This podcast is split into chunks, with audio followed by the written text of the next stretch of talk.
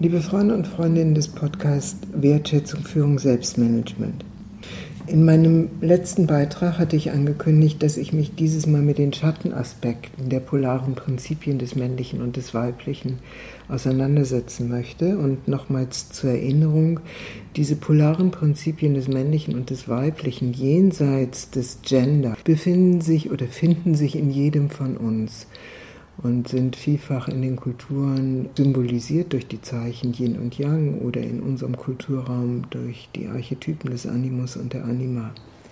Ich möchte jetzt heute ein wenig versuchen zu zeigen, dass immer da, wo es ein Ungleichgewicht gibt, eine Balance zwischen diesen Prinzipien, in denen das eine oder das andere Prinzip völlig überhand gewinnt, es zu Verwerfungen kommt, die man als Schattenaspekte dieser Prinzipien interpretieren könnte.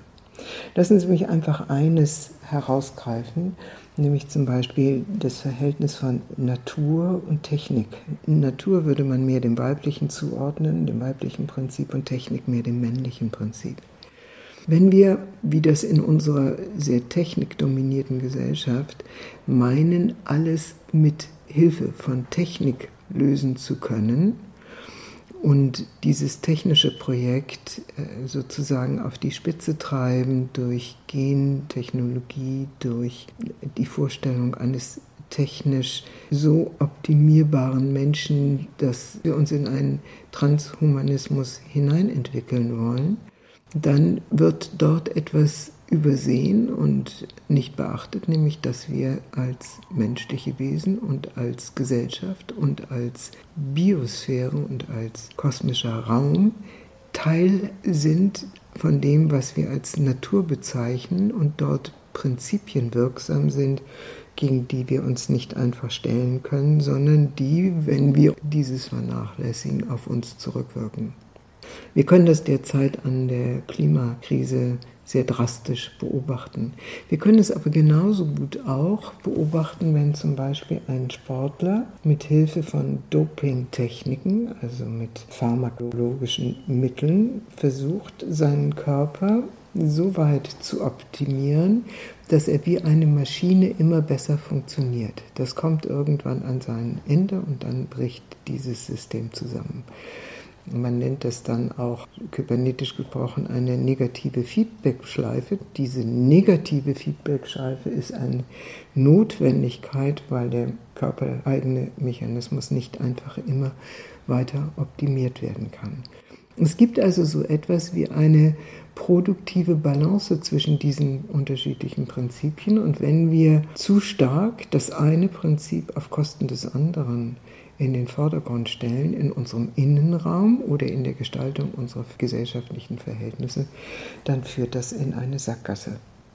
Genau dasselbe bei dem im letzten Podcast bereits angeführten Beispiel des Verhältnisses von Vertrauen und Kontrolle. Kontrolle ist notwendig, Vertrauen aber auch. Wenn die Kontrolle so überwiegt, dass kein Vertrauen mehr da ist, werden Menschen zu abhängigen Robotern gemacht oder es wird der Versuch gemacht, sie zu abhängigen Robotern zu machen. Wir haben eine ganze Phase der industriellen Entwicklung gehabt in der Fließbandarbeit, in der dieses quasi praktiziert wurde. Der Mensch wurde zu einem Anhängsel der Maschine und inzwischen weiß man, dass man die moderne Produktivitätsentwicklung auf diesem Weg mit Sicherheit nicht mehr weiter vorantreiben kann. Es braucht also ganz andere Möglichkeiten, in denen Menschen sich entfalten können und Entfaltung geht immer einher mit der Notwendigkeit, Vertrauen aufzubringen. Ich erinnere mich an eine Veranstaltung mit Führungskräften einer international tätigen Wohnungsbaugesellschaft, wo es darum ging, herauszufinden, wann und wie die Führungskräfte dieses Konzerns ne, ein besonderes Erfolgserlebnis hatten. Und es war da, und das wurde sehr deutlich in den erarbeiteten Feedbacks, und das war da der Fall, wo Menschen mit Hilfe von Vertrauen und dem Glauben daran, dass sie ihr Potenzial finden, einsetzen und entfalten können, zu besonderen Leistungen sich befähigt fühlten und sie begleitet wurden von Führungskräften, die dieses Vertrauen ihnen entgegenbrachten und die durch die Begleitung natürlich auch eine gewisse Kontrolle über diesen Prozess hatten. Also mit anderen Worten, da wo ein Prinzip zu stark wird und nicht das Gegenprinzip oder das ausbalancierende Prinzip zum Tragen kommt, da treten Schattenaspekte auf, also unbewusst provozierte Aspekte, die das Ganze in eine, wie ich sagen würde, nicht lebensfördernde Richtung bringen, sondern in eine eher destruktive Richtung. Und ich möchte einfach nochmal ein paar der verschiedenen Begriffe, die ich das letzte Mal eingeführt hatte, um zu verdeutlichen, das feminine Prinzip und das maskuline Prinzip. Also da gibt es die Materie und den Logos, die Flexibilität und die Regeln, das Zirkuläre und Kreisförmige und das Lineare, die Kooperation und die Konkurrenz.